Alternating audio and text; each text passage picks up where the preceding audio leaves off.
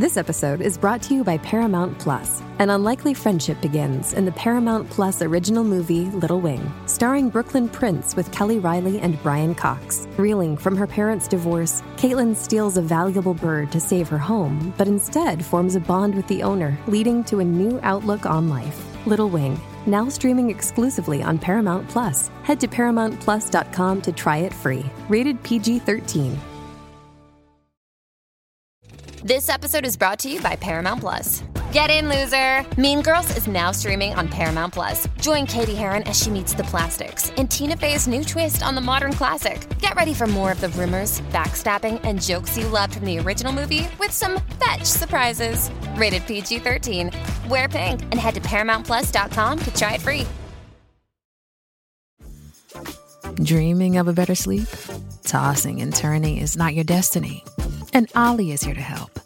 Ollie invites you to sink into sweet, sweet slumber to improve your mental and physical health and overall wellness. More than just melatonin, Ollie's ingredients help you unwind your mind for a delightfully dreamy drift off. Sleep is on the way at Ollie.com. That's O L L Y.com.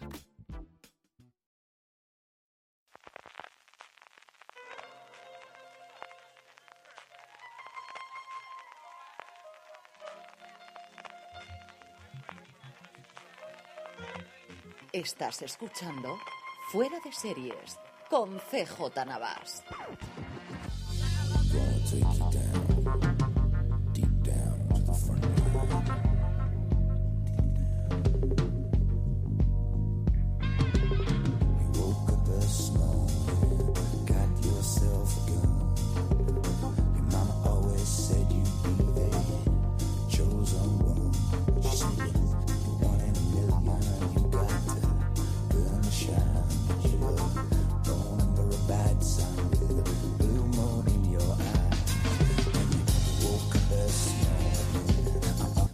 Bienvenidos a FDS Review en el programa de Postar FM, donde cada semana analizamos, comentamos y discutimos y destripamos nuestras series favoritas. Esta semana, y es una cosa que vamos a empezar a hacer desde ahora, eh, no solamente vamos a esperar a que terminen las temporadas, sino de aquellas series pues que más están hablando o que más estamos siguiendo. Vamos a ir hasta haciendo una especie de eh, check-in cada ciertos episodios y vamos a empezar con Westworld, con esta cosa que nos ha traído HBO, en el que ya se han emitido cinco episodios y del que tengo eh, a las dos personas que más me han- no me han dejado de decir, ¿has visto el episodio? ¿Has visto el episodio? Se hace el lunes por la mañana y ya me están diciendo, ¿lo has visto ya? ¿Lo has visto ya? Uno de ellos es Francis Arrabal. Don Francis Arrabal, ¿cómo estamos? Muy buenos días. Dilo, dilo claramente, los pesados de Postar FM. No, no, Pues yo con- jamás diré pesados. De- Yo precisamente no puedo decir pesado a nadie, así que, y menos vosotros dos que deben ser los más delgados de toda la, la cadena, también tienen que usar las narices. Y el otro es don José Bravo, que también se quedó maravilloso con el, con el episodio piloto, y recuerdo cuando volvió de la Comic Con, pero lo habéis visto, pero lo habéis visto. Hola, muy buenas, CJ, ¿qué tal? ¿Cómo estáis? Pues muy bien, pasando aquí la mañanita. Eh, vamos como siempre eh, con el review. Sabéis que lo que hacemos es primero un comentario sin spoilers, de ponernos en situación, de qué está ocurriendo y después siempre solemos poner la sintonía de Westworld. Así no sé si lo pondremos entera porque al final son do- dos o minutos fácilmente la sintonía y después ya iremos, como os digo, con toda eh, el análisis con full spoilers de los cinco primeros episodios de Westworld. Empecemos como siempre comentando cómo llegamos a la serie. ¿Cuál fue la primera vez que tú recuerdas haberte enterado de que esto existía y empezar a verlo? Bravo. Pues bien, ya en las noticias que empezaron a aparecer por, por internet eh, estaban hablando, bueno, siempre ya sabéis que desde un tiempo a esta parte se ha hablado mucho de que la nueva Juego de Tronos, que si va a ser el próximo gran reclamo de HBO y demás. Un poco a partir de, de todo este tipo de noticias ya se empezó a hablar de la serie. La verdad es que no me no quería leer demasiado, no, no sabía mucho de qué iba el tema hasta que ya, que ya la vi. Francis. Pues sí, más o menos igual. eh, las noticias de, de las webs americanas. pues, no recuerdo exactamente cuál sería la primera que vi, pero supongo que o por Vulture, o por Vox, o por Entertainment Weekly, o, alguna de estas, de, de todas las noticias que desde hace unos dos, tres años incluso puede ser, ¿no? Que, empezaron a llegar las primeras noticias con Jonathan Nolan, que se, que, que se hacía cargo de, de esta adaptación de, Michael Crichton, de, de la novela y, y de la peli para, para la HBO. Y bueno, era uno de los grandes proyectos desde hace tres años que, empezaban a resonar en HBO, en, una HBO ya eh, sedienta de- de buenos productos. En el ocaso de, Juego de Tronos, que ya Juego de Tronos empezaba a cerrar sus tramas y, y sigue empezando a vislumbrar su final. Y, de las series que, que, empezaban a crear grandes expectativas, que al principio, yo recuerdo además hace unos seis meses hablarlo contigo, CJ, decirte, veremos a ver Westworld porque lo han devuelto dos veces a los chiqueros a, a volver a escribir, a reescritura, a grabar. Veremos a ver lo que nos traen, pero desde luego cuando vi el piloto eh, me quedé fascinado. Y, pero bueno, eso, eso lo hablaremos ahora más tarde.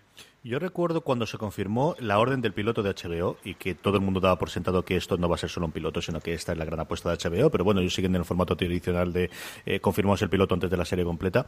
Y luego, pues cuando llegaba el casting, ¿no? Yo creo que eh, desde el principio con el nombre de Anthony Hopkins, que además fue el primero, prácticamente siendo el primero el segundo que, tuvo el casting, y luego conforme empezaba a llegar todos los nombres, hombre, nadie de ese nivel, pero sí gente muy, muy buena que había colaborado en muchos de los casos en series anteriores del HBO y que formó un elenco que a día de hoy lo ves y dices, es que es espectacular, es decir, es, alucinante la cantidad de gente buena que han cogido para, para interpretar en la serie.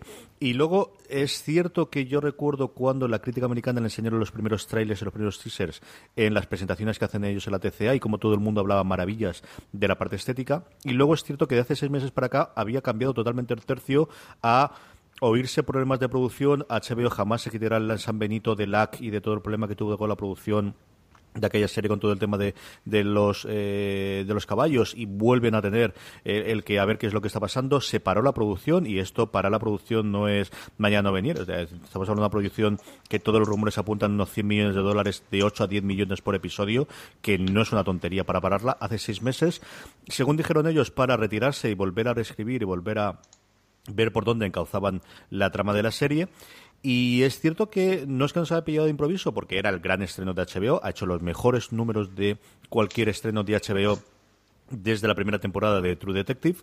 Y eso es lo que ocurrió con la serie. ¿Qué valoración global tenéis sin spoilers antes de que nos pasamos a la segunda parte de la serie de, hoy? Insisto que es hasta el quinto episodio que es lo que hemos visto. Bravo. Pues bien, yo ya sabéis, lo, he dicho varias veces, eh, yo he alucinado. Yo alucinado, yo yo creo que veníamos todos, yo por lo menos un poco ya escéptico de toda, de toda esta historia. Nos estaban intentando vender tanto la serie antes de, empezar a verla, como que era eso, el gran reclamo de HBO, la nueva gran serie, que iba ya un poco escéptico y decir, bueno, vamos a ver cómo, cómo, cómo funciona esto. Yo el primer episodio me enamoró, me enamoró totalmente. Luego los otros cuatro que hemos visto después también me han encantado, pero verdad que para mí, a mí me, a mí me convenció, desde, me convenció desde el principio. A mí el primer episodio me encantó, está todo estéticamente me, encanta, me gusta mucho el discurso que tiene y me encantan los actores, me encanta, ya sabes que soy yo soy muy fan de, HBO y no tanto de, de Netflix. Eh, Francis.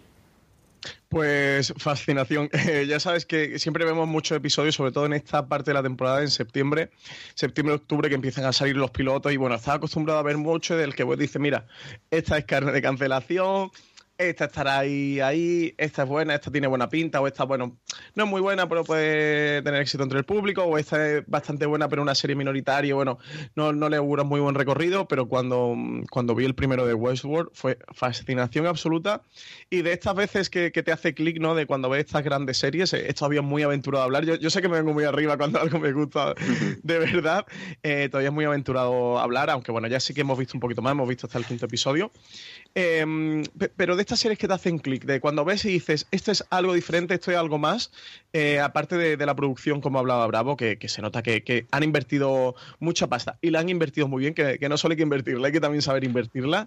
Em, todo luce muy bien, eh, toda la recreación del parque y, solo el reparto que tiene es completamente espectacular y visualmente lo bien que luce todo, pero luego una serie muy, muy, bien escrita y eso, que sí, que sí que te deja el pozo de haberla visto, decir, oye, estamos ante mm, un nuevo fenómeno, o puede que estemos ante, ante el próximo eh, nuevo fenómeno. Y, desde luego esa fue la sensación que me dejó al verla y ya fue ahí justo el, origen de mi pesadez con todos vosotros de hablaros de, Westworld, que, sí que me tiene totalmente enganchado y bueno, ahora, ahora eso, comentaremos hasta el día que llevamos el quinto episodio, que es un episodio espectacular. ¿Y tú, CJ, qué tal? Como yo veo que no os voy a poder atar en corto para que no soltes spoilers, estáis ya deseosos de hablar de Vamos, estamos aquí como perros, galgo. Simplemente voy a decir que hay que verla. O sea, yo creo que es una de las series que hay que verla. Se nota dinero por todos los lados. O sea, se nota la cantidad de... Es decir, los 100 millones no se los han embolsado ellos solamente. Es decir, se los han gastado en hacer un porrón de cosas. Y nada, vamos a poner la sintonía y a la vuelta de la sintonía empezamos a hablar ya con todos los spoilers del mundo de los primeros cinco episodios de Westworld.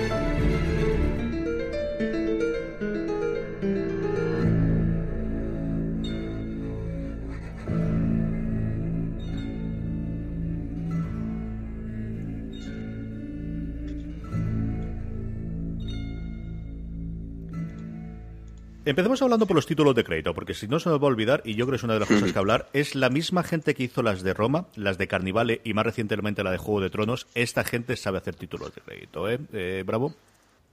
Por supuesto, si es que ya viendo los, títulos de crédito ya, de, ya, te ya, no sé, yo creo que todos, esta musiquita la tenemos ya todos en la cabeza, empezando por la música. Y luego eh, en cuanto a lo que es la imagen en sí, yo creo que también nos, nos encanta a todos. Es que esto creo que lo que ya empieza a diferenciar del resto de, de series y de cadenas. Sí, em, bueno, la, composición está a cargo, la banda sonora de la serie está a cargo de Ramin Javadi, que para quien no lo conozca es el compositor, entre otras muchísimas cosas, y pelis, está en Warcraft y está haciendo mogollón de trabajo, es el compositor de Juego de Tronos, que además yo no sé cómo lo va a hacer, porque el pobre va a estar seis meses con Westworld trabajando a tope y otros seis meses con Juego de Tronos. La, la banda sonora en general de la serie es deliciosa, pero el tema principal es fascinante y bueno, luego la construcción visual que tiene, em, bueno, pues como Juego de Tronos, no como Roma, es una pasada. Yo todos los openings siempre los salto. O sea, soy de, saltarme los openings porque no puedo ver 20 veces o 10 veces eh, los mismos dos minutos. Eh, pero el de Westworld, eh, o sea, es, un ritual. uno se sienta tranquilamente escuchando la música y, te relajas, ¿no? Y calmas la vista ante, ante la expectativa de lo que uno va a ver. Son unos títulos de crédito realmente fascinantes. Cómo se va viendo cómo van construyendo esos androides, esos robots, es una auténtica pasada. Jawadi eh, había colaborado con Nolan porque también era, antes de hacerse hiper famoso por Juego de Tronos, especialmente por la, última eh, temporada de Juego de Tronos, con la apertura del último episodio, ¿no? Yo creo que ha sido la, gran revelación y el que hemos oído un montón fuera de lo que es el, título principal. Había colaborado con él en Persona, en Persona of Interest, que es una cosa que nos olvidamos que hizo Nolan y que, porque pasó allí, bueno, pues estas cosas de estrenarse en Network y de no hablarse tanto de esa serie, aunque en pequeños círculos sí que se habla mucho de ella. Yo creo que los títulos de crédito es una cosa curiosa porque HBO era la única que mantenía títulos de crédito largo hasta que ha llegado Netflix, ¿no? Las cadenas network al final cada minuto vale oro para publicidad, entonces han ido cortándolo y cada vez disminuyéndolos más. Te quedaba HBO, te quedaba Showtime también, aunque Showtime yo creo que nunca los ha hecho tan espectaculares hasta que ha llegado Netflix en el cual, bueno, pues tienes todos los de Marvel que yo creo que no están mal del todo o alguna otra cosa y que se el está de volviendo... Polo. Se está volviendo a experimentar con todo eso, ¿no? Se está volviendo a, gastarse el dinero en una cosa que sí que van a ver la gente en los distintos episodios, ¿no? Em, vamos con la serie y empecemos, pues no sé exactamente, empecemos por el piloto, porque yo creo que podemos hablar del piloto y a partir de ahí yo creo que la serie se resetea en un segundo episodio en el que ya empieza a avanzar toda la trama y luego comentamos las distintas tramas en los personajes. ¿Qué te pareció el piloto, Bravo? Bueno, yo el piloto, como he dicho antes, es que me, enamoró. Eh, creo que tiene una estructura más de película que de, que de episodio, de primer episodio de una serie. Me encanta todo este tema del bucle temporal donde se ve siempre reiniciar al siempre con el personaje principal de, Dolores cada vez que se despierta con la misma música, con la misma estructura, este, este día que nunca, día de la marmota, ¿sabes?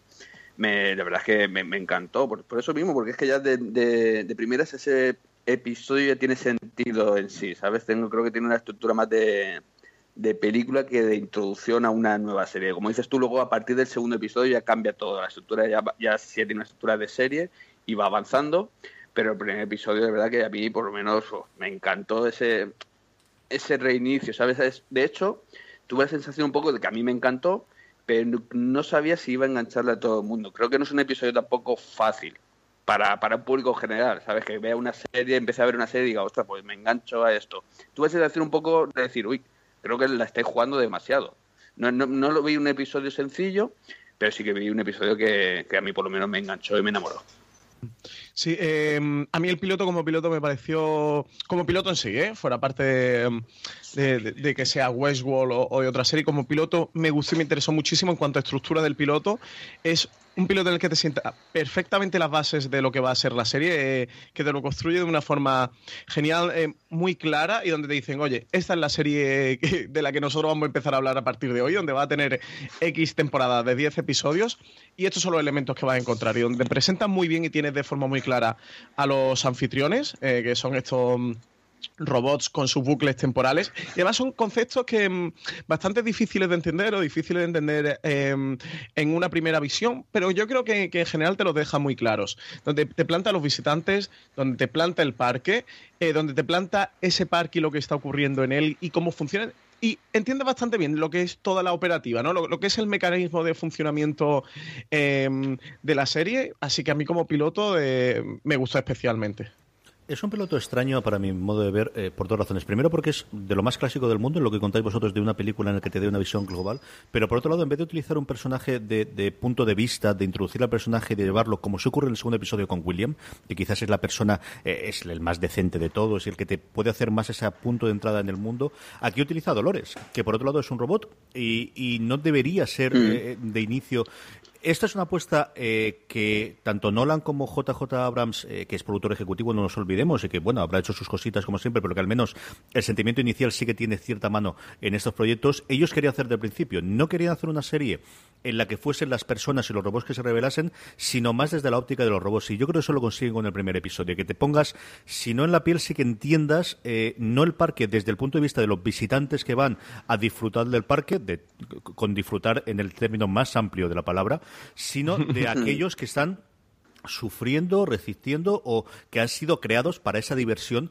eh, de esos visitantes, ¿no? De, como decía, eh, a mí me sale la palabra en inglés que es host, pero los anfitriones que decía Francis, que es la, traducción quizás más literal, ya veremos a ver cuando traduzcan eh, cómo es lo que ocurre, ¿no? Esa es la parte de la que a mí me, me pareció curioso. Y luego nos presenta a uno de los grandes personajes, y yo creo que a partir de ahí podemos empezar a hablar de los personajes, que es Dolores Abernathy. Evan Rachel Wood está espectacular haciendo esto, bravo.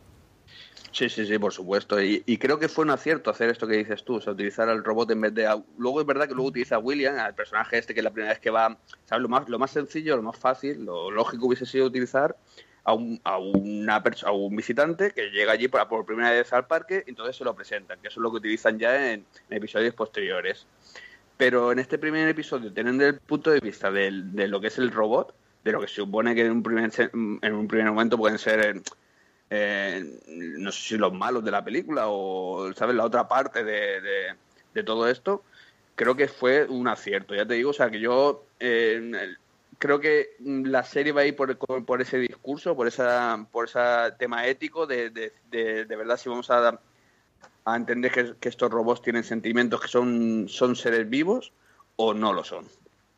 Claro, es que mm, no sé, CJ y Bravo, vosotros cómo lo veis, pero no pensáis que realmente la protagonista de la serie es Dolores Abernathy. Es decir, em, Claro, a lo mejor. Bueno, no, no meter un spoiler porque no sabemos más que el resto de espectadores que saben hasta el quinto episodio, eh, que han visto hasta el quinto episodio. Pero, mm, ¿no pensáis que ella realmente. Eh, o sea, al final Westworld. Em, va, o, creemos que va a ir sobre la reflexión y la revelación y revolución de los robots o de los anfitriones contra los seres humanos. ¿Estamos ahí de acuerdo? No tengo ni idea. Sí, sí. Yo no sé cómo van a estirar el ciclo. Yo creo que eso te da para una temporada. No sé si van a estirar el ciclo de cinco temporadas con eso. Eso es lo que no tengo nada claro yo al menos en un primer momento, y, sí que pienso que, Dolores va a ser esa. Pensaros que es el primer anfitrión, que es el primer robot que ellos crean, y, que es. No sé si lo llega a decir, no estoy seguro, pero el, único que ha aguantado de los pocos de la primera generación, que, sí que han ido transformando y que, existe todavía, y por lo cual tiene lo de los ensueños, los recuerdos mucho más evolucionados, eh, pues tiene, más background el personaje, y, sí que supongo que será la, la, que encabezará, ¿no? Esta revolución, al menos el personaje que hasta ahora, hasta el quinto episodio, se está preguntando en todo momento eh, qué es esto, ¿no? Eh, el dilema clásico de la ciencia ficción que vemos en Blade Runner eh, y en otras series o películas de mm, ¿qué, es el ser humano, ¿Qué, es lo que nos diferencia, qué es lo que nos, lo nos hace humanos, ¿no?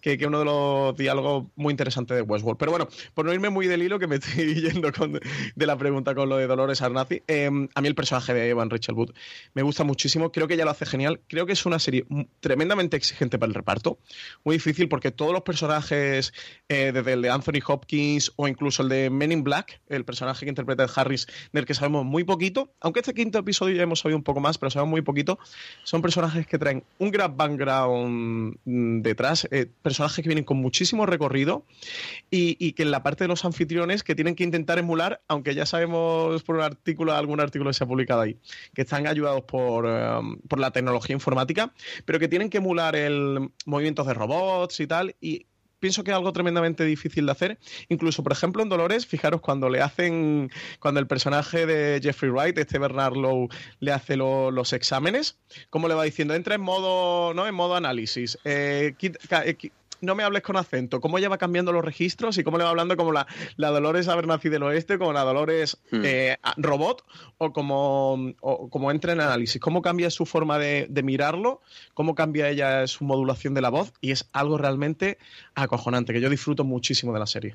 Hay la verdad es que cuando yo me eh, empecé a, hacer el esquema y el, documento de Google Docs, que es con lo que trabajamos, para ver cómo planteábamos la serie, tradicionalmente es muy fácil, o muy fácil, o, cuando hemos hecho los reviews, o lo hacemos por tramas o lo hacemos por personajes. Y aquí es una cosa relativamente complicada, porque se meten en las tramas de unos con otros, hay varios grupos de personajes que a veces coinciden, a veces no. Es cierto que quizás hay dos grandes grupos, por un lado los robots y por otro lado los humanos, pero es cierto, pero luego dentro de los humanos tienes distintos bloques, ¿no? Por un lado tienes William con su cuñado, por otro lado tienes quizás Bernard y, y, siempre digo la presidenta de Borgen, porque al final es lo que se me queda la pobre mujer.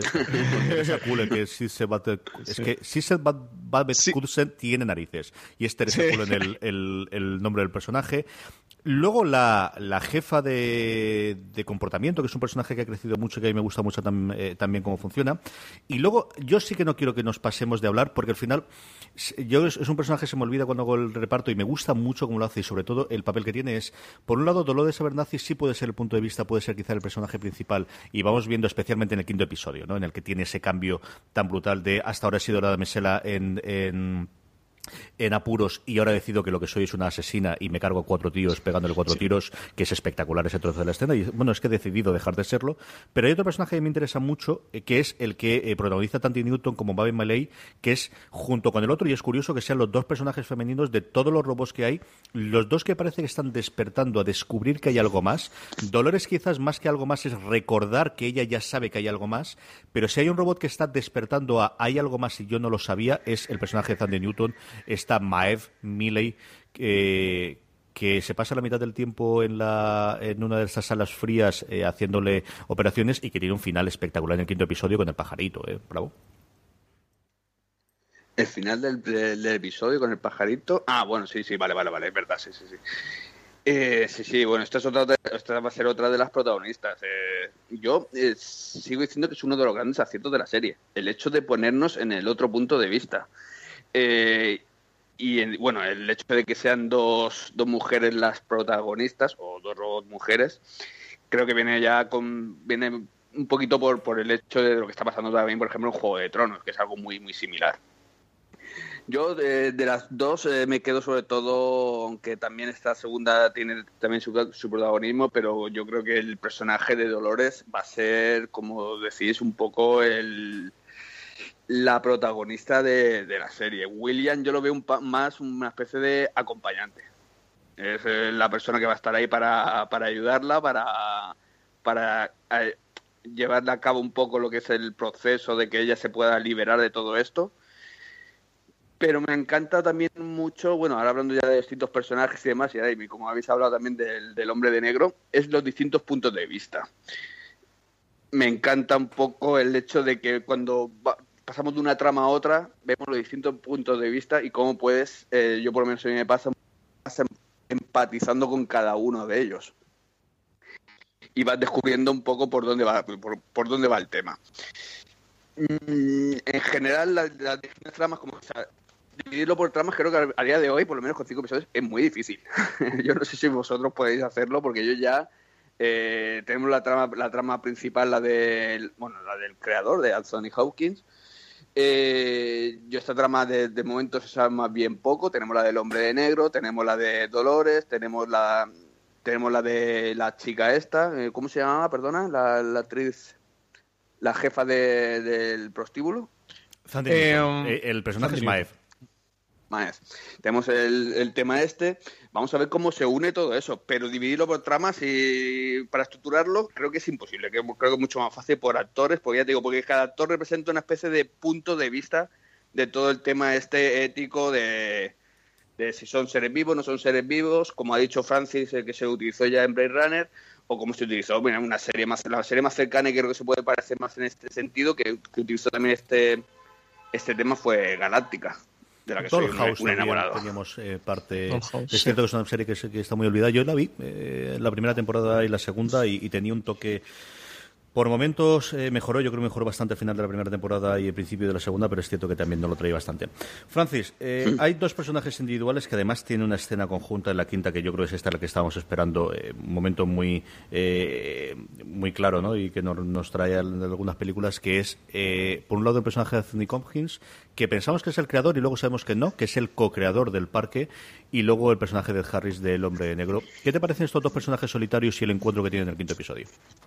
Um, bueno, e-, ellos ya de por sí es Anthony Hopkins y es Ed Harris, o sea que, casi nada, un auténtico lujo tenerlo en la serie. Um, son dos de los actores que cuando salen en pantalla y cuando salen en la escena, la escena pega un subidón eh, brutal. Me gusta muchísimo verlos.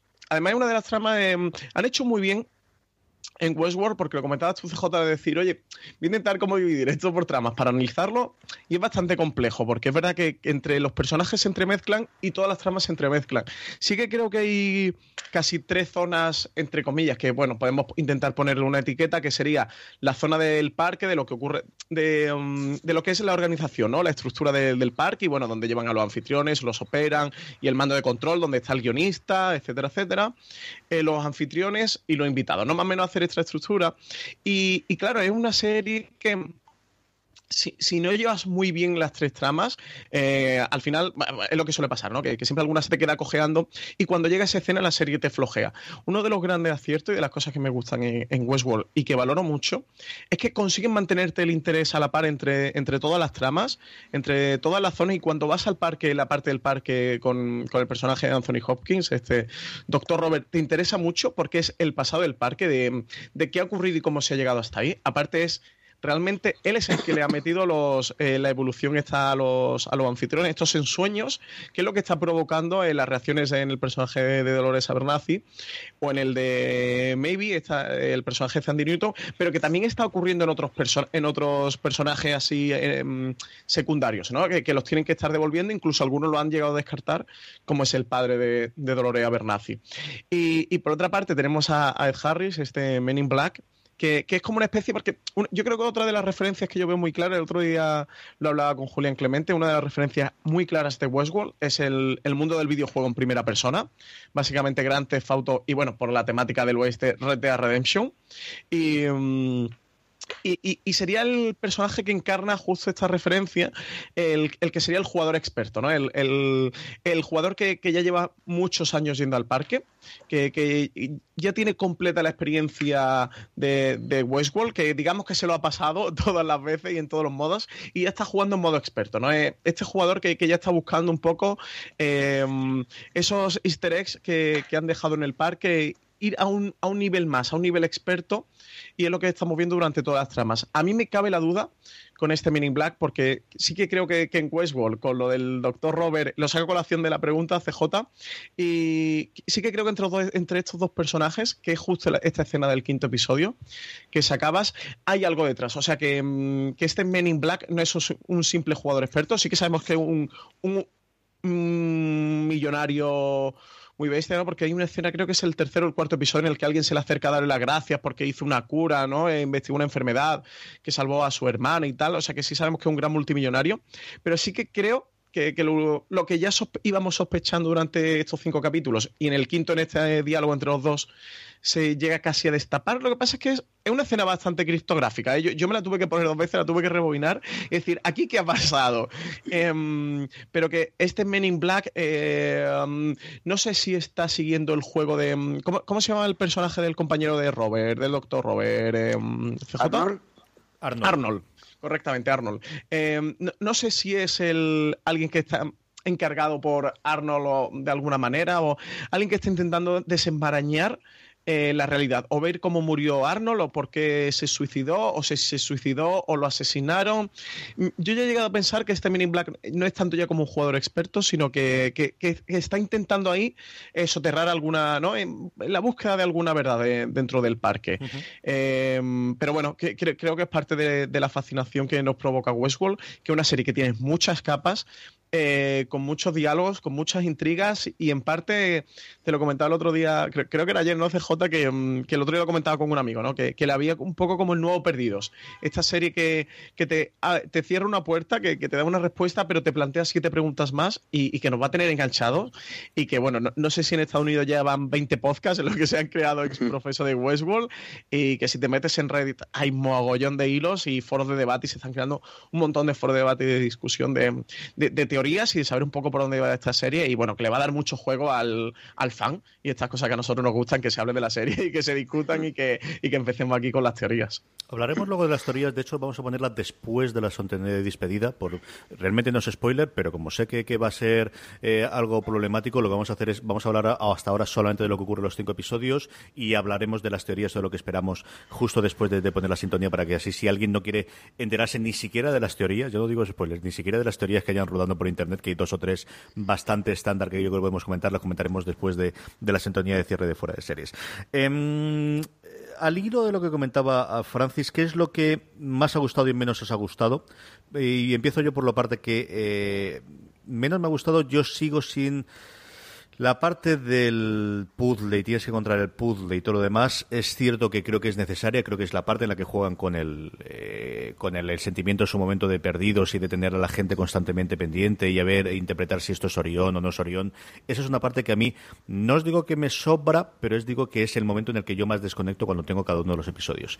Y luego con la parte que más me ha gustado, ahí sí que tendría aporte que, darle vueltas, pero en general, de verdad, a mí la parte de Sandy Newton es la que más me ha gustado. Esa, y me ha sorprendido gratamente el personaje de la, de la jefa de. Siendo la jefa la empleada de, de comportamiento, porque creo que es el, más, el personaje más humano de todo. Es decir, Anthony Hopkins sí es humano, pero está por encima del bien y el mal. Eh, todo el resto de los personajes del parque parece que sean tremendamente eficientes en su trabajo. Y esa es una pobrecita que no lo tiene claro, que está jugando a ser en el último episodio a Sherlock Holmes. Y es un personaje al principio ni fu ni fa, pero que conforme he ido pasando la, la, serie, me está gustando mucho, mucho, mucho. Y, y, me apetece mucho saber por dónde va a salir esta mujer. Bravo, ¿qué es lo que hasta ahora más te ha gustado y menos te ha gustado de la serie? Pues bien, eh, lo, que me lo que menos me ha gustado mejor es, el, es lo mismo que, comentas tú, el tema de, esta búsqueda tan básica que, como dice Francis, también es muy de, jugador de videojuego, que va como pasando pruebas. Vamos, eh, hay una, hay una cosa que es, hay un momento, creo que es en el cuarto episodio, que es eh, cuando descubre lo de el tatuaje de la serpiente vamos, esto es de videojuego, pero de manual, ¿eh? Absoluto. esto es de videojuego de manual, de he encontrado esto, ahora me va a decir esta, la historia, la siguiente historia para pasar de nivel, vamos. Eso es... Eh, digamos, eh, sí que es verdad que eso está demasiado, mm, es demasiado, o por lo menos parece de un primer momento demasiado simple, pero sí que también es, como dice, como dice J, creo que es lo que más, en, por otro lado, lo que engancha a un público más generalista, ¿vale? O sea, va cogiendo todo el mundo y es muy, sí, es por, muy, muy, muy perdidos. Esto, esto por un lado. A mí, lo que, y la parte que más me gusta, creo que yo estoy, eh, bueno, estoy obsesionado con, con Arnold. ¿Quién es Arnold? ¿De verdad está muerto Arnold? Yo creo que no está muerto, ¿eh? Que esa teoría no sé si está por ahí por internet o no, pero creo que... Nueva teoría, tenemos teoría. Yo es que me, yo, yo, bueno, esto, esto, esto yo es que me he imaginado a Arnold como un rollo, eh, como en Apocalypse Now, el Coronel Card, un tío por ahí, ¿sabes?, perdido en el mundo este de World y rodeado de una especie de minions, de, de robots, ¿sabes?, que son su ejército, porque ya me, me, lo imagino algo así. O sea, me encanta el hecho de poder descubrir poco a poco lo que es el pasado del de, personaje de Anthony Hopkins y por tanto de, de Arnold y qué es lo que en realidad pasó ahí, quién fue de verdad el creador de todo eso, qué es lo que pasó con Arnold, con Arnold si es que pasó algo. Todo eso creo que es la parte que más oscura que hay por ahora y creo que es la que más me interesa. Francis. Pues eh, lo que más me gusta todo. eh, no sé, es que es una serie que, que, me gusta muchísimo y eso hay muchas capas que me gustan. Me gusta mucho el reparto, me gusta mucho la producción, me gusta mucho la historia y las diferentes historias que tenemos dentro, me gustan mucho las referencias que han cogido. Eh, hay una parte que tú comentabas antes, CJ, el del personaje de Sandy Newton, el de Maybe, que, mm, que, justo la trama, sobre todo la trama que ha desarrollado en el cuarto y quinto episodio, los dos últimos episodios que hemos podido ver, es a mí me toca muy adentro porque es justo lo que me gusta de la ciencia ficción, de, de utilizar la ciencia ficción para hablar del ser humano. O sea, es dar la vuelta, ¿no? Para terminar hablando del ser humano. Y es justo lo que están haciendo con esta Maybe. Eh, cómo ella empieza a dibujar eh, como una especie de astronautas. O sea, como, como si fueran los primeros hombres, ¿no? Que, que están las pinturas de, de, los astronautas. Empieza a dibujar estos primeros astronautas. Y, y luego va, viendo una cabalgata de indios y que a una niña se le cae un muñeco, eh, como una especie de tótem, ¿no? De muñequito que, que, han hecho y que son precisamente estos astronautas que ellos han dibujado. Claro, que, que son el recuerdo que ellos tienen eh, totalmente oculto eh, de, los humanos eh, luego en el parque cuando lo están reparando y que ellos lo interpretan o lo han reinterpretado mitológicamente eh, o religiosamente como sus dioses. O sea, que, que, que, te está hablando de la religión, del origen de la religión en el ser humano. Que, me, me, pareció fascinante esas escenas que son muy simples, que no las dialogan, que, simplemente te las muestran para que el espectador las reflexione y me gustó muchísimo. Eh, pero eso, luego toda la trama de, de Maybe y con lo del pájaro, sí, sí que me ha gustado especialmente. Pero bueno, eh, lo de los Dolores Abernathy y la trama a de, esta, de este despertar de los robots, que también podría ser el despertar del ser humano, del siglo de las luces, ¿no? De, o de la racionalidad en el ser humano, o, de cuando el, homo, eh, el, hombre se convierte del Homo neandertal al Homo sapiens. Y bueno, me gusta mucho. Lo que menos, sin duda, es el personaje de Jimmy Simpson, este William, porque es un pagafantas pesado de Dolores Nazi que me saca de mi casilla cada vez que lo tengo en pantalla. Sobre todo los dos, tres últimos episodios. Logan, que es el tipo malo. Por cierto, la trama de Logan es muy interesante, ¿eh? No le hemos hablado, pero Logan es un tipo, un empresario, que han ido al parque a investigar aquello como va, porque en el, en el último episodio lo dice. Creo que además de las primeras escenas, justo cuando entran en el poblado, que, que dicen, lo hemos estado investigando y sí, nuestros abogados están detrás de ellos. Y no he encontrado que, nada. Sí, sí, dan a entender o como que lo están intentando pillar o están intentando hacer una compra una OPA hostil o algo así que fue un diálogo que, que yo también tuve que volvérmelo a repetir porque dije, mmm, porque una, claro, es que una de las cosas más chulas que tiene Westworld es lo que te hacía perdido, de irte dejando pistas. Eh, eh, la de Hansel y Gretel, ¿sabes? Te, te, van sembrando, te van dejando miguitas, miguitas, miguitas para el espectador atento que las vayas recogiendo. Que si tampoco te quieres complicar mucho la vida, la serie puedes disfrutar exactamente igual porque mola mucho y, y porque tiene grandes tramas que son muy evidentes y, la vas a disfrutar. Pero si quieres ser como un espectador también modo experto, como, como este Men in Black, y te quieres comer la cabeza y te quieres ver dos y tres veces el episodio, vas a seguir encontrando capas, vas a seguir encontrando pistas y vas a tener que, vas a tener que, tener un DVR para, para darle una vuelta a la escena y, y volver a verla. Porque hay escenas y diálogos que dices, ups, aquí me acaba de cambiar completamente el concepto. Y, creo que una de las cosas más chulas de Westworld y, de las que la pueden convertir en una gran serie y que dentro de 15 años, igual que hoy día hablamos de The Wire, o hablamos de Los Soprano, o hablamos de Breaking Bad, recordemos Westworld. Y cuando hablemos de las mejores series de la historia, este es el momento que me estoy viniendo arriba. Pero, una, pero una O sea... Este es el momento que me estoy viniendo arriba. Sí, pues encima es que has nombrado aquí, has nombrado la, Biblia, vamos. Lo estoy, diciendo, lo estoy diciendo el 5 de noviembre de 2016. El 5 de noviembre de 2026, o sea, este podcast lo recordaré. Em, pero eso, el personaje de William, hostia, cada vez que sale en pantalla digo, tío, qué, pesado eres. Porque es verdad que, mm, claro, el perfil de Logan también es otro de los perfiles de los visitantes que es también de videojuego, de tú estás en este mundo que has pagado una pasta, porque es un mundo para multimillonarios, has pagado una pasta por venir y aquí puedes matar, puedes violar, eh, tienes prostitutas, puedes emborracharte, puedes hacer lo que te dé la gana, que es eh, lo que pasa en Westworld se queda en Westworld. es muy mm. Las Vegas, ¿no? De tú vienes aquí, haz lo que te dé la gana, tú nos pagas y, y te vas por donde has venido tan tranquilo, con tu conciencia tranquila aunque también hay una escena muy sádica en el que vemos desde el punto de vista de Maybe lo que están haciendo con, los androides, que, no es tan impune, ¿no? Em, que dices, hostia, si te pones del otro punto de vista, lo que hacen con ellos es una bestialidad, ¿no? Pero bueno, en el punto de vista este del ser humano, del poder, de decir, bueno, son robots, son androides, no son nada, van y hacen lo que quieren. Y, ese punto de vista lo tenemos en Logan, que, sí que nada más llega, quiere matar, quiere emborracharse, quiere... Eh, no se puede decir, eh, quiere... Um, fornicar se puede decir, CJ. quiere aprovechar el parque, queda muy bien. ¿El qué? Quiere aprovechar todas las ventajas que ofrece el parque. Exactamente, quiere aprovechar, quiere explorar todas las posibilidades que, le ofrece este parque por el dinero que ha intercambiado. Pero el personaje de William, o sea, tío, es que es, muy pesado. Eh, así que sin duda lo que menos me gusta, aunque entiendo el que juega ese punto de contrapunto de personaje que reflexiona y que dice, hombre, esto no puede ser así, pero es demasiado naif, es demasiado un poco tonto pesadillo. Así que, que sin duda es lo que menos me ha gustado. Yo no estoy nada de acuerdo contigo, pero ya lo dijo todo después.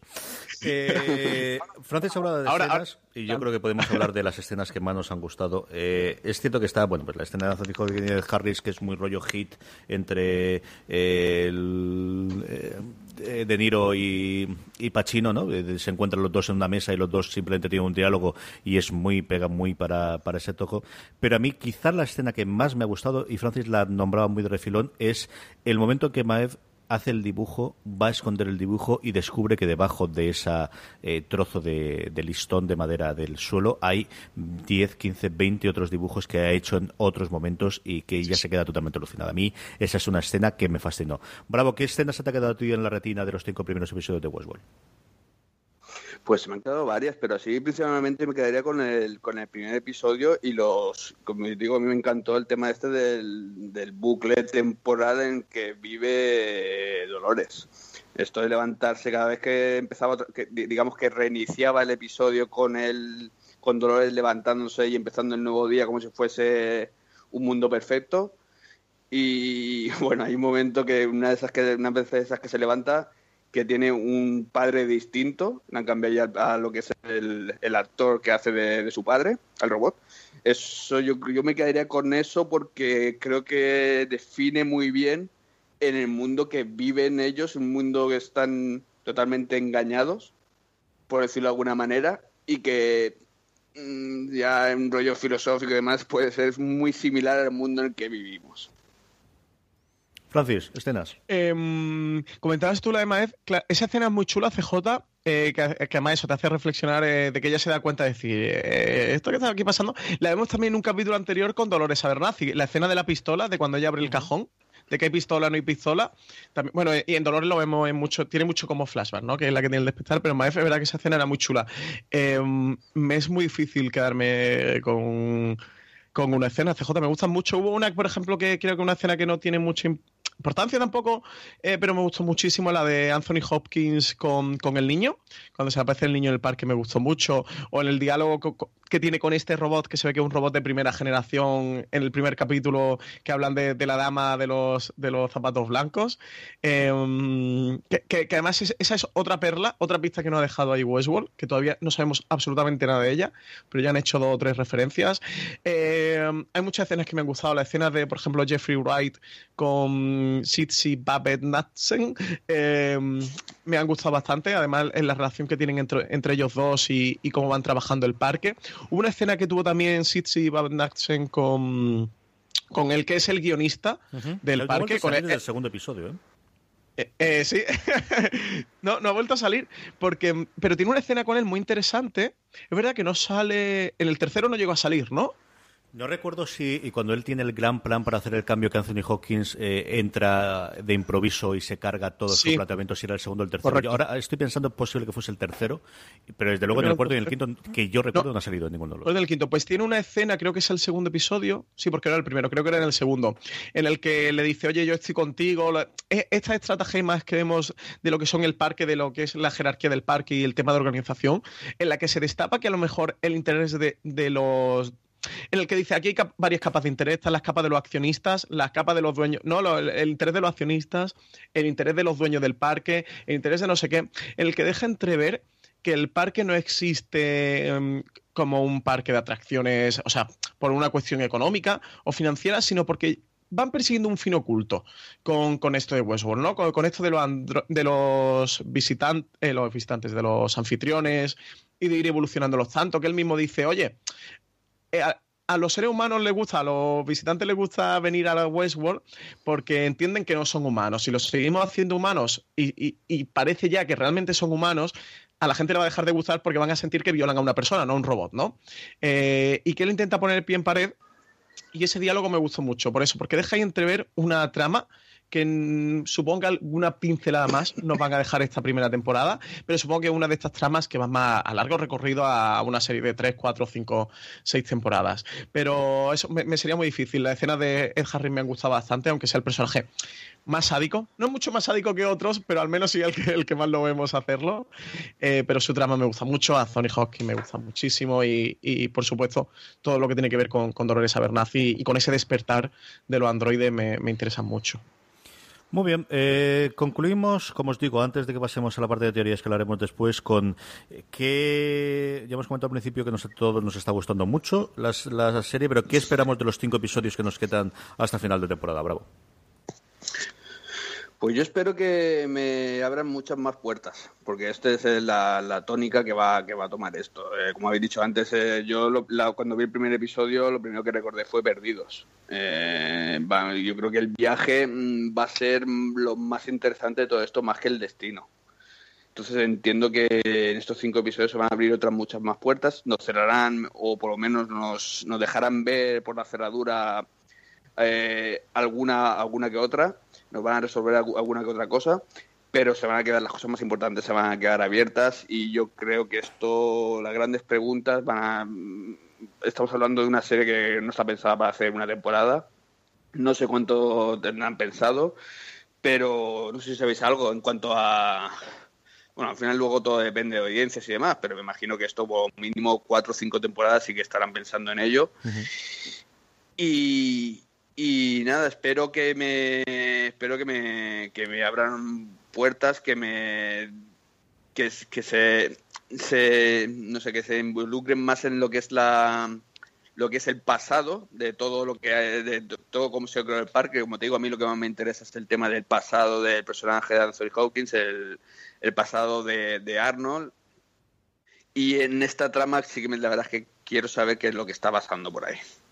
Gracias pues yo con todo lo que ya me han dado Jonathan Nolan y Lisa Joy, no me veo capaz de pedirles nada, así que mm, me voy a sentar, voy a disfrutar a ver qué, me traen. Bueno, pues tengo simplemente ganas de ver más Westworld, que me traigan más trama, de, ver eso, por dónde va el personaje de Dolores Abernathy, de por, dónde va esta Maeve, de, mm, de, qué pasa a nivel del parque con el personaje de Bernard Lowe y de Elsie Hughes, eh, ver este Men in Black, este Robert Ford a, ver qué me, qué me ofrecen. No, ahora mismo no, no, no le exijo nada. Estoy dispuesto a, a que me den todo lo que quieran.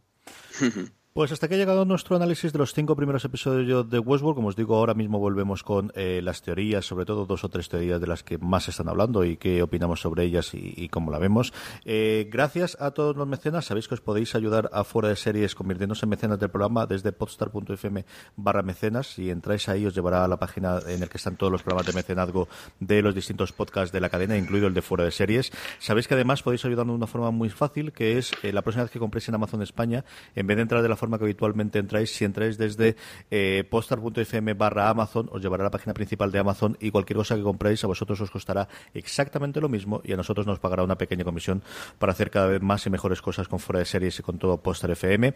Eh, nos podéis contactar por Twitter, Fuera de Series, por Facebook, exactamente igual, Fuera de Series. Sabéis que tenemos un canal de Telegram, telegram.m barra eh, Postar FM, donde comentamos y colgamos cada vez que hay un podcast nuevo, pero además tenemos un grupo de Telegram en el que os podéis unir y comentar con todos los oyentes de Fuera de Series las novedades, que es telegram.me barra Fuera de Series, y de ahí hablamos muchísimas, casi 200 personas que estamos ya en el grupo diariamente de series de televisión.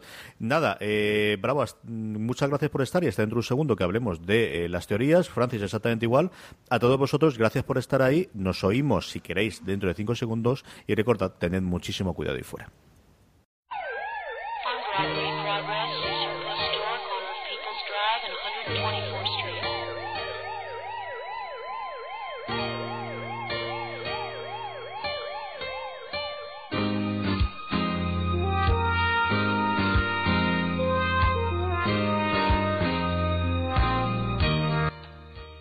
Bueno, vamos por faena. Primero quiero saber, ¿cuántos de vosotros, eh, yo creo que Francis sí que ha leído, pero Bravo, ¿tú te has enterado de alguna teorías o has trasteado por internet o te vas a, mm, soltar las teorías de buenas a primeras todas ahora mismo? No, la verdad es que no he tenido tiempo, pero, sí que soy mucho de, ir buscando por ahí teorías y demás. Yo tengo las mías propias, ya que me he creado, pero que creo que es parte del juego de, estas, de este tipo de series, ¿sabes? Eh, lo, que, lo que pasa con Perdidos. Al final las teorías eran igual de interesantes que lo que es la realidad de la serie en sí. Y no, todavía, si digo ahora, no, no me he puesto a investigar demasiado porque no he tenido tiempo, pero sí que lo haré. Yo tengo las mías propias, ahora después os comentaré. Bien, porque así tenemos la reacción en directo. Francis, que te, has metido en absolutamente todo y has leído absolutamente Sí, sí, yo, yo, me he enfocado, yo me he enfocado. E, este es, esta parte del podcast es el modo experto que hablamos de Westworld del videojuego. Esto ya es Westworld modo experto. Eh, yo sí, yo me enfoco un poquito.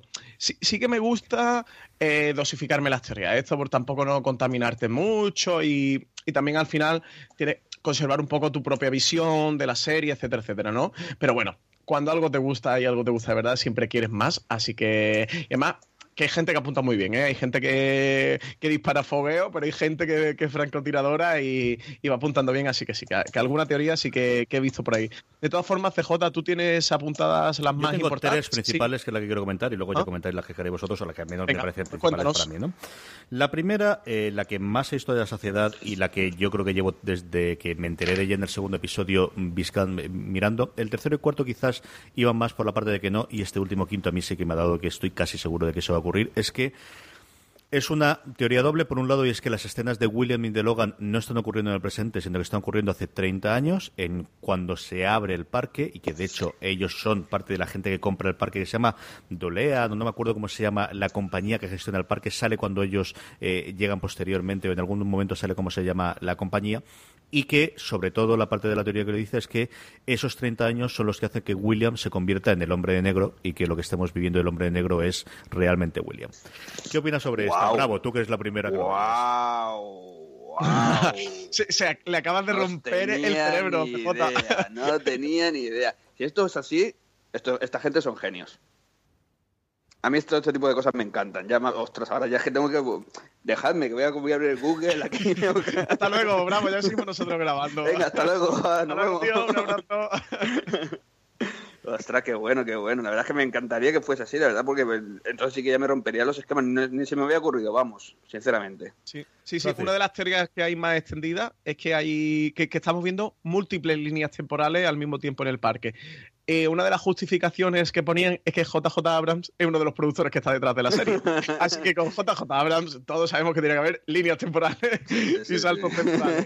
Así que sí, apuntan a que hay varias eh, eh, partes de la serie pertenecen a épocas diferentes. Em, a mí esto me despista un poco porque visualmente, claro que también bueno, podría ser el juego, lo que pasa es que quizás sería un poco un juego tramposo, CJ, no sé tú cómo lo ves, de que visualmente eh, todo luce igual. Y bueno, en 30 años es verdad que bueno, que, se pueden salir y decir, bueno, esto es el oeste y no, ha evolucionado nada, ¿no?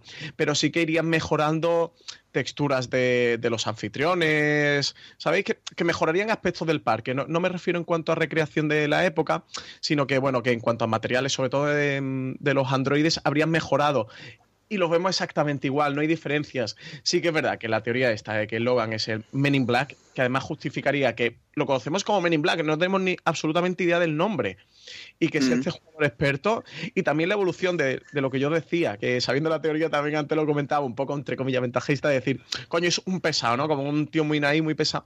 La evolución del el que entra nuevo al parque con esa visión, ¿no? Eh, y cómo acaba. O sea, en, lo que lo convierte el parque y lo que lo transforma y, cómo empezó y cómo terminó. Bueno, sería una evolución del personaje espectacular. Estamos eh, hablando que sería William, ¿no? Perdón. Eh, William, William, sí he dicho Logan, creo, ¿no? Me he confundido con el compañero. Mm. Eh, CJ, no sé, ¿tú qué piensas de esta teoría? a mí me mola mucho. Yo, sí, es verdad. había varios momentos en los que lo veías, por ejemplo, el hecho de que cuando ellos les disparan y cuando llegan sí les tiene un retroceso, se tiran para atrás, que es algo que en las escenas del hombre de negro no ocurre. Cuando él le dispara no se mueve absolutamente nada. Eh, si miras alguno de los personajes del bar, son más antiguos, sobre todo el barman y otras cosas distintas de las escenas que podemos pensar que son de la realidad de la actualidad. Y luego sobre lo que comentabas tú de que hayan evolucionado, lo que cuentan en este último episodio de momento es que por la parte de fuera siempre han sido distintos, lo que han cambiado es por dentro, que antiguamente eran máquinas de relojería con muchísimo cosa y que posteriormente tienen toda esta parte del baño de, blanco que hace que sean articulaciones sintéticas y todo demás, que justifica de alguna forma el que por fuera siempre lo hemos visto de la misma forma. Yo estoy prácticamente convencido después del quinto episodio. Yo creo que hay varias piececitas que te van soltando durante el quinto episodio, empezando por cómo William se revela como que es alguien capaz de matar y esa reacción que tiene él después de matar a cuatro personas defendiendo a Dolores y defendiendo a Logan, en el que te da esa idea de que puede funcionar. Eso junto con alguna de las partes del diálogo que tiene con Anthony Hopkins en ese momento de sentarse delante de la mesa. Yo esta cada vez la veo más clara y que tengan distintos tiempos temporales creo que te o distintas jueguen en distintos momentos creo que te permite tener una, una narración superior.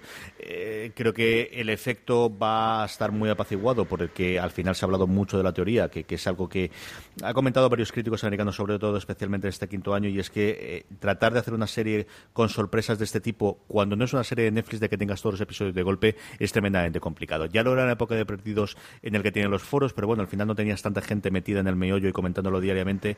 A día de hoy es complicadísimo, eh, salvo que activamente no te metas en ello el que, el que te puedas eh, salir de las teorías. La segunda teoría eh, por, por grandiosidad, ¿no? Que puede hacer es que Westworld no está en la Tierra, sino que esté en un planeta eh, acabado, en el que se haya acabado la humanidad o algo por el estilo, y esto sea otro mundo distinto, sea en Marte o sea en otro lugar. Es algo que se ha comentado, o esté debajo de la Tierra, es algo que se ha comentado también. En las últimas semanas menos, pero quizás sí en las primeras semanas. ¿A ti qué te parece, Bravo? Bueno, pues esto tampoco cambiaría demasiado el juego, ¿no? Que esté en la Tierra o que esté en Marte o que esté donde esté, tampoco no, no sé, no sé en qué cambiaría todo, todo, todo el planteamiento de lo que es la serie.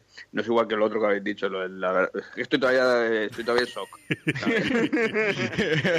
de vuelta, sí es verdad. O sea, la, Claro, es que entonces tiene sentido que no sepamos el nombre del, hombre de negro. Claro. tiene todo el sentido del mundo. Fijaron el primer episodio que el primer encuentro entre Men in Black y Dolores, él le dice. Sí, eh, nosotros conocemos ya, sí. Claro, en plan, como llevamos muchos años viéndonos y tal, que también explica. Se, ve que entre ellos dos tienen una relación muy íntima. Que luego, mm. claro, con el devenir del episodio vemos que, William, bueno, pues está prácticamente enamorado de ella, ¿no? Y el camino que, van a empezar ahora a recorrer juntos en la serie. Mm. Bueno, ya nos hemos olvidado de que está en otro planeta, ¿no? Eh, yo, lo he dicho, es que no sé en qué puede cambiar eso la serie, la verdad. Claro, es que una de, de las grandes dudas que tenemos todavía sobre Westworld, primero es ambientación temporal, es decir, si, si es en el 2100, 2500, el 3000, mm. no, no, sabemos aproximadamente en qué época puede discurrir, ni el lugar. O sea, en, qué espacio tan grande está ambientado ese parque, porque cuando lo ven en el, como en las salas de controles del parque que tienen este plano, no se ve una inmensidad eh, enorme. No lo sé. Eh, yo esta teoría CJ no la había escuchado. Sé que mm, me pillase un poco de sorpresa. No sé, no, sé en qué se basan, no sé en qué se fundamentan para justificarlo. La tercera, eh, que nuevamente las tres primeras semanas, porque también salió más el personaje, eh, comentaban, y ahora quizás en las últimas semanas es menos, es que varios de los personajes que entendemos que son humanos realmente son robots y especialmente Bernard. La cifra era que Bernard realmente es un robot. Sí, decían que incluso el que fuera el clon de Arnold. ¿Esa no la había escuchado, mm. CJ? No lo ves tú, Bravo, no. Lo de que fuese el clon de Arnold, no. Bravo, ¿tú cómo lo ves? Mm, yo creo que. Yo no sé si, si Bernard o otro, pero seguro. Eso, eso lo tengo clarísimo, que hay alguno de los que están allí trabajando que no es un ser humano. Eso, esa teoría, pero bueno, eso no lo había leído, la verdad. Pero sí que es lo primero que se te ocurre. Cuando ya no sabes distinguir entre unos y otros y te lo van descubriendo poco a poco, tengo clarísimo que alguno de ellos, de los que suponemos que son humanos, en realidad es un robot. De eso, y se me ha olvidado antes cuando hemos hablado de las escenas favoritas, quizá mi escena favorita de la serie, se me haya pasado y se me ha ido la cabeza, es cuando llega William y habla con la modelo esta rubia, que no me acuerdo cómo se llama, eh, pero que sé que es modelo porque lo he visto en algún que otro desfile y alguna que otra fotografía, y le está preguntando eh, el hecho de ser humano o ser eh, robot, se le, pregunta, ¿quieres preguntármelo? ¿Por qué no me lo preguntas? ¿Eres un robot? Y dice, si no puedes distinguirlo, ¿qué más te da? Esa es una frase que a mí me parece espectacular, eh, sencillamente espectacular. Yo siempre me recuerda a una a mi escena favorita de Matrix, que es cuando se vende eh, Luis Cypher le, vende vende a, a, Neo por el bistec y dice, sé que este bistec es, es eh, mentira, pero qué bien me sabe. Y es una, escena que a mí siempre me ha fascinado y me ha encantado de, eh, al final real es lo que tú consideras que es real. ¿no? Eh, mm. Esas son las tres teorías que tenía yo. Bravo, tú que me has dicho que tenías teorías que te habías tú solo, cuéntanos alguna de ellas. bueno, un par de teorías. Primero, que el niño este que aparece, no sé si lo dicen en algún momento, eso, pero es una especie de, backup de memoria del propio Robert. O sea, el Robert de niño. Eso es mi primera teoría. Pero la principal creo que es que Arnold no está muerto. Creo que va a terminar la primera temporada apareciendo Arnold. Francisco, ¿qué piensas? no tengo ni idea. Sí que me he llegado a cuestionar alguna vez lo que dice Bravo de que Arnold realmente mm, no esté muerto. Incluso llega a pensar que él trasladará su conciencia a un androide. Sí, sí, esa es otra idea. Hmm. Mm, me llega a plantear, pero no tengo nada en lo que basarme. O sea, que, no tengo nada que diga, oye, tengo esta prueba, ¿no? O, tengo esto que lo pueda justificar. Sí que es verdad que, suena todo lo de Arnold un poco mm, raro. Em, no lo sé. Eso, había una teoría que la que os decía antes, que, que dicen que Bernard es un clon de Arnold que decían que, de hecho, por ejemplo, el punto de digresión en el que se enfrentaron Ford y Arnold fue porque mm, Ford intenta darle conciencia a los androides, ¿no? Y que este fue el punto de ruptura y que es justo, creo que en el segundo, el tercer episodio, Bernard se enfrenta a Arnold por esto mismo, ¿no? En el que va a decirle, oye, esto de los ensueños quizás no sea tan, tan bueno, ¿no? Como que se vuelve a repetir la historia y decían que fuera, no tengo ni idea. Mm. Lo, de, lo de Arnold no es una cosa que realmente no puedo prever por dónde van a salir. Si realmente está muerto y no hay más o no. Dime, bravo. Lo que sí que tenemos claro es que Arnold tiene que de alguna manera todavía gente. Es decir, responder a los Ya no sabemos, ya no sé si sigue vivo físicamente, eh, pero seguro de una manera en un, en un solo una conciencia general y demás pero tiene que poder responder a las nuevas acciones que pasan. La venganza de, Arnold, por decirlo de alguna manera, se tiene que poder llevar a cabo, ¿sabes? Sí, de hecho, en el cuarto o quinto episodio lo que plantean con el, con el anfitrión este que se pierde, que está pegando ese cabezazo en, un hueco, ¿no? Como en un hueco entre rocas, que luego cuando lo llevan al laboratorio dice, oye, bueno, en el quinto episodio cuando lo descubren que llevan como un, como un GPS, ¿no? Uno infrarrojo aquí metido en el brazo. Sí que se lo sacan de decir, oye, alguien está interfiriendo eh, a través de, no sé si dice de radio, de infrarrojo o algo así, en, el parque. Hmm. Entonces, claro, mm, también me ha dado que, pensar que, sea lo de Arnold o que sea una conspiración contra el parque. No lo sé, creo que aquí todavía nos falta, al menos terminar de ver la temporada, nos falta todavía. Luego, eh, en, este, en, estos planos que se ven de, se supone que en el, para llegar al siguiente nivel del juego, esto que se ven así, que bueno, cuando le cortan la cabellera a uno de los robots y se ve el, plano este, si os fijáis, bueno, se ve un laberinto, ¿no? Y en el centro, si no me equivoco, se ve una figura de una persona, ¿verdad? Sí, es como una especie, como si fuera así como un monete, ¿no? Así, ¿no CJ? Sí, puede ser. Lo que pasa es que cada vez que sale eso, yo nuevamente me desconecto. Entonces me interesa. un monigote. Es un monigote, que aparece pintado en el quinto episodio en un ataúd. En los ataúdes en el que meten el. La misma señal aparecen los ataúdes en los que llevan los cuerpos llenos de nitroglicerina.